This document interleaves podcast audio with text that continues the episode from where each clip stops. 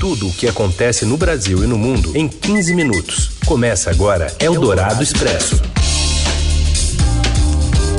Olá, seja bem-vinda, bem-vindo no ar. Mais uma edição novinha em Folha do Eldorado Expresso. A gente reúne o que há de mais importante no Brasil e no mundo nesses próximos minutos aqui para te atualizar tudo o que está acontecendo. Eu sou a Carolina Ercolim, comigo Raíssen Abac. Tudo bem, Raíssen? Tudo bem, Carol. Boa tarde para você. Para quem nos ouve no FM 107,3 da Eldorado, no aplicativo da Rádio Eldorado, também no nosso site e na skill da Alexa. E um alô para você que está aí com a gente no podcast em qualquer horário. Vamos aos destaques desta terça, 8 de novembro. Uma pauta bomba do Congresso pode tirar mais de 100 bilhões de reais do governo Lula. O presidente eleito chega hoje a Brasília e negocia uma licença para gastar mais. A Secretaria Estadual de Saúde de São Paulo confirma dois casos da nova subvariante da Omicron do coronavírus, aqui na capital paulista. E ainda o relatório do Exército sobre as urnas eletrônicas, prometido para amanhã. E uma dúvida real: dia de jogo do Brasil na Copa é feriado? Eldorado Expresso. Tudo o que acontece no Brasil e no mundo em 15 minutos. O presidente do MDB, Baleia Rossi, defende a reforma tributária e o pacto federativo após a presidente do PT, Gleisi Hoffmann, convidar o partido para a transição. Detalhes de Brasília com Yander Porcela. Boa tarde. Boa tarde, Heisen. Boa tarde, Carol. A presidente do PT, Gleisi Hoffmann, e o presidente do MDB, Baleia Rossi, se reuniram na manhã desta terça-feira aqui em Brasília, na Câmara dos Deputados. A conversa entre os dois girou em torno de alguns pontos. Primeiro, a petista convidou formalmente o MDB a integrar a equipe de transição do presidente eleito Luiz Inácio Lula da Silva. Gleisi disse que sentiu disposição do MDB em colaborar e o próprio presidente do partido, Baleia Rossi, embora tenha dito que ainda precise conversar com os líderes da legenda para tomar uma decisão, falou que há um espírito colaborativo sim do MDB. Eles também conversaram sobre a PEC da transição, que é aquela proposta que a equipe do presidente eleito Lula está negociando no Congresso para deixar algumas promessas de campanha, como a manutenção do Auxílio Brasil em 600 reais, fora do teto de gastos. Baleia disse que o MDB vai colaborar com o que o governo eleito entender que for a melhor forma de votar essa proposta para cumprir então as promessas de campanha. Os dois também conversaram sobre algumas prioridades, algumas pautas que o MDB defende e quer que o PT encampe no novo governo. Uma delas é a reforma tributária. O próprio Baleia Rossi é autor de uma proposta de emenda à Constituição que altera o sistema tributário brasileiro e o presidente do MDB também falou que tem preocupação com as finanças dos estados e dos municípios que, segundo ele, estão sem recursos. Ele falou que a reforma tributária e o pacto federativo, além das propostas que foram feitas pela senadora Simone Tebet ao apoiar Lula no segundo turno, tudo isso é importante para o MDB fazer então esse apoio formal ao PT na transição. Os dois também conversaram ali sobre formação de blocos partidários aqui no Congresso. Glaze disse que gostaria que o MDB integrasse também a base do novo governo Lula, mas que essa decisão cabe então às lideranças dos partidos aqui no Congresso. O ex-ministro Aloysio Mercadante reafirmou ao chegar no Centro Cultural Banco do Brasil, sede do governo de transição, que alguns nomes da equipe da passagem de bastão podem sair ainda hoje. Coordenador técnico da transição, Mercadante evitou dar detalhes sobre a negociação da proposta de emenda à Constituição aventada pela equipe do presidente eleito Luiz Inácio Lula da Silva ou comentar outras discussões à mesa. A expectativa é que o vice-presidente eleito, eleito Geraldo Alckmin, coordenador da transição de governo, conceda uma coletiva de imprensa no CCBB no meio da tarde para anunciar parte dos nomes da equipe. Ele deve se reunir com o presidente da Comissão Mista do Orçamento, o deputado Celso Sabino, ainda hoje. Lula chega a Brasília apenas no final da noite.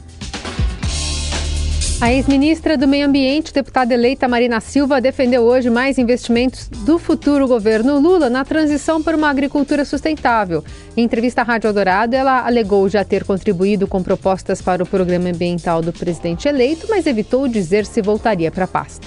O presidente vai tomar a decisão de quem ele acha que são os melhores quadros para compor a sua equipe. E uhum. todos nós que apoiamos temos que evitar criar constrangimentos para o presidente.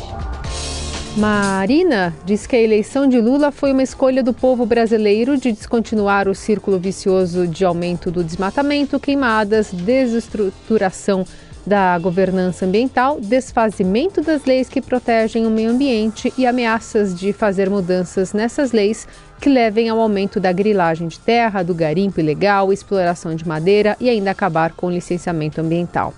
Na avaliação da deputada, o novo governo vai trabalhar na recomposição de políticas públicas e de recursos para o monitoramento e a fiscalização ambiental. Eldorado Expresso.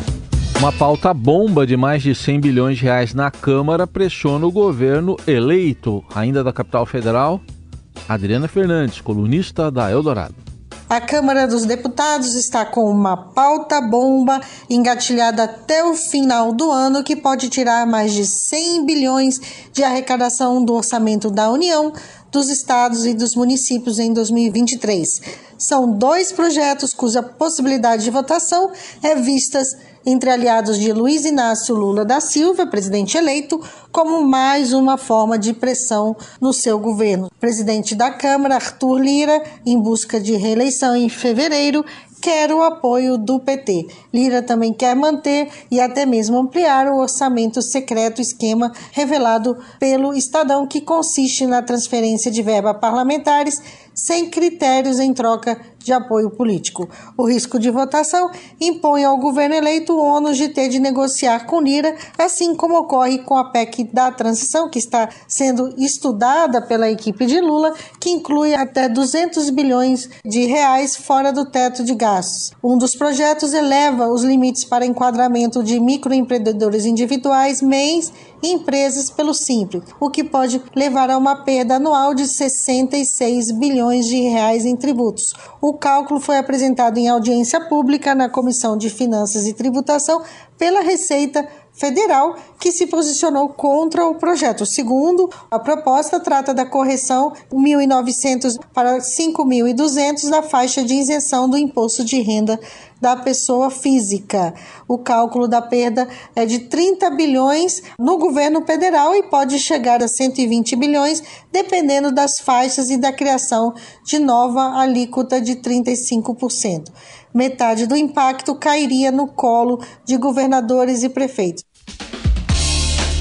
De acordo com a coluna do Estadão, enquanto os aliados de Lula discutem o valor do estouro no teto de gastos a ser previsto na PEC da transição, congressistas começam a formar a opinião de que não deve prosperar uma tentativa de ampliação excessiva de despesas. O relator do orçamento, Marcelo Castro, tem recomendado que só devem ser incluídos gastos considerados imprescindíveis e inadiáveis, ou seja, que não pareça que o Congresso está dando um cheque em branco para gastar à vontade. Economistas ligados a Geraldo Alckmin informaram ao vice que o valor não deve passar de 150 bilhões de reais, mas o PT, no PT, há quem defenda 200 bilhões e até mais. O risco é o debate sobre a quantia travar a negociação da PEC no Congresso. Com uma autorização para ampliar os gastos em 150 bilhões, Lula já teria um primeiro ano de governo bem mais folgado do que teve Jair Bolsonaro em 2019, uma vez que o atual presidente preferiu não negociar o orçamento de seu primeiro ano de mandato. Pelo lado dos parlamentares, a autorização de gastos limitada vai permitir a Lula o, a, vai permitir a Lula iniciar o governo, mas vai obrigá-lo a abrir uma nova negociação no ano que vem para rever a regra do teto de gastos. Eldorado Expresso. O Ministério da Defesa concluiu a fiscalização das urnas e entrega amanhã ao TSE o relatório de auditoria. A Júlia Afonso, lá de Brasília, também tem informações. Boa tarde, Júlia. Boa tarde, Carol, Heisen ouvintes. O Ministério da Defesa informou ontem que vai entregar o relatório sobre a fiscalização do sistema eleitoral amanhã, quarta-feira. O documento, segundo o Ministério da Defesa, será encaminhado ao Tribunal Superior Eleitoral, o TSE. Como mostrou o Estadão em outubro, o Ministério da Defesa tinha dito ao TSE que só entregaria o relatório após o segundo turno. Os militares haviam sido cobrados pelo presidente do TSE, o ministro Alexandre de Moraes, para que apresentassem a auditoria das urnas eletrônicas. Observadores internacionais e o Tribunal de Contas da União, o TCU, já entregaram relatórios atestando a regularidade do processo de votação no Brasil. As Forças Armadas só começaram a acompanhar o processo eleitoral a pedido do presidente Jair Bolsonaro, que concorreu ao segundo mandato pelo PL. Durante a campanha, porém, Bolsonaro chegou a afirmar que algo de anormal teria ocorrido no TSE caso não fosse reeleito no primeiro turno com 60% dos votos, o que não aconteceu. Desde o fim do segundo turno, apoiadores de Bolsonaro têm feito atos antidemocráticos na porta de quartéis militares. Inconformados com o resultado das eleições, eles pedem uma intervenção federal aos militares. Durante esses atos, os apoiadores têm citado o artigo 142 da Constituição para tentar embasar essa contestação ao resultado das urnas. Juristas, no entanto, afirmam que não existe respaldo legal para essa interpretação, que esse trecho da Constituição, o artigo 142, apenas versa sobre a função das Forças Armadas no país. Seguimos com as principais notícias do dia. A Secretaria Estadual da Saúde de São Paulo confirmou dois casos da nova subvariante da Omicron, a ABQ.1, na capital paulista. Os casos foram identificados pela Fiocruz e estão sob investigação das vigilâncias municipal e estadual. Os infectados são uma mulher de 72 anos e um homem ainda sem idade divulgada. A variante está associada a um recente aumento de casos de Covid-19 nos Estados Unidos e na Europa. O primeiro caso identificado no Brasil em uma paciente da Amazônia foi, foi identificado no Brasil em uma paciente da Amazônia. Também já há registros no Rio Grande do Sul e no Rio de Janeiro. Segundo a epidemiologista e professora titular da Universidade Federal do Espírito Santo, Ethel Maciel, as vacinas continuam protegendo de casos graves e os sintomas têm se mostrado leves. Portanto, é importante buscar a imunização contra a Covid até o momento as nossas vacinas continuam aí protegendo com uma efetividade muito boa para doenças mais graves. É claro que a gente tem as mesmas recomendações, né? aquelas pessoas em grupos mais vulneráveis, né? aqueles grupos que a gente tem pessoas com uma diminuição da resposta imunológica, elas estariam, assim como nas outras ondas, com maior probabilidade de desenvolver doença mais grave. Então, precisa redobrar os cuidados. Maciel afirma que um dos sintomas característicos da sublinhagem é a afonia, ou seja, a perda da voz. E a gente fala também ainda de saúde, de um estudo feito por pesquisadores da Universidade de São Paulo e pela Fiocruz, que mostra que as mortes prematuras relacionadas ao consumo de alimentos ultraprocessados chegam a 57 mil por ano no Brasil. Isso corresponde a cerca de 10% dos óbitos de pessoas de 30 a 69 anos registrados em 2019, ano destacado para essa análise. Como alternativas para mudar essa realidade, especialistas destacam a importância de trabalhar políticas públicas para tornar os alimentos saudáveis mais acessíveis para a população. Recomendam ainda que os consumidores priorizem alimentos orgânicos e que observem os valores nutricionais nas embalagens antes de comprar comida. Há um mês entrou em vigor no país a nova rotulagem de alimentos para identificar produtos com alto teor de açúcares adicionados, gorduras saturadas e sódio. Eldorado Expresso. Eldorado na Copa. Qatar 2022. A Copa do Mundo começa para o Brasil no dia 24 de novembro e as três partidas da seleção brasileira na primeira fase caem em dias de semana, no horário de expediente. Se for classificado para as outras fases, serão mais um ou dois dias úteis com jogos, dependendo da classificação no grupo. Tem um calendário que você encontra lá no portal do Estadão. Por isso, quem tem que trabalhar terá de entrar em acordo com o chefe para poder assistir aos jogos. Os dias de jogos da seleção não são considerados feriados, segundo advogados trabalhistas. Além disso, as empresas têm a prerrogativa de decidir se liberam ou não seus empregados para assistir às partidas. No caso de liberação com compensação posterior de horas, as empresas e os funcionários devem chegar a um acordo sobre a questão. Ponto final nesta edição do Eldorado Expresso. Obrigada pela companhia. Até amanhã. Uma boa terça para você. Até amanhã. Você ouviu Eldorado Expresso tudo o que acontece no Brasil e no mundo em 15 minutos.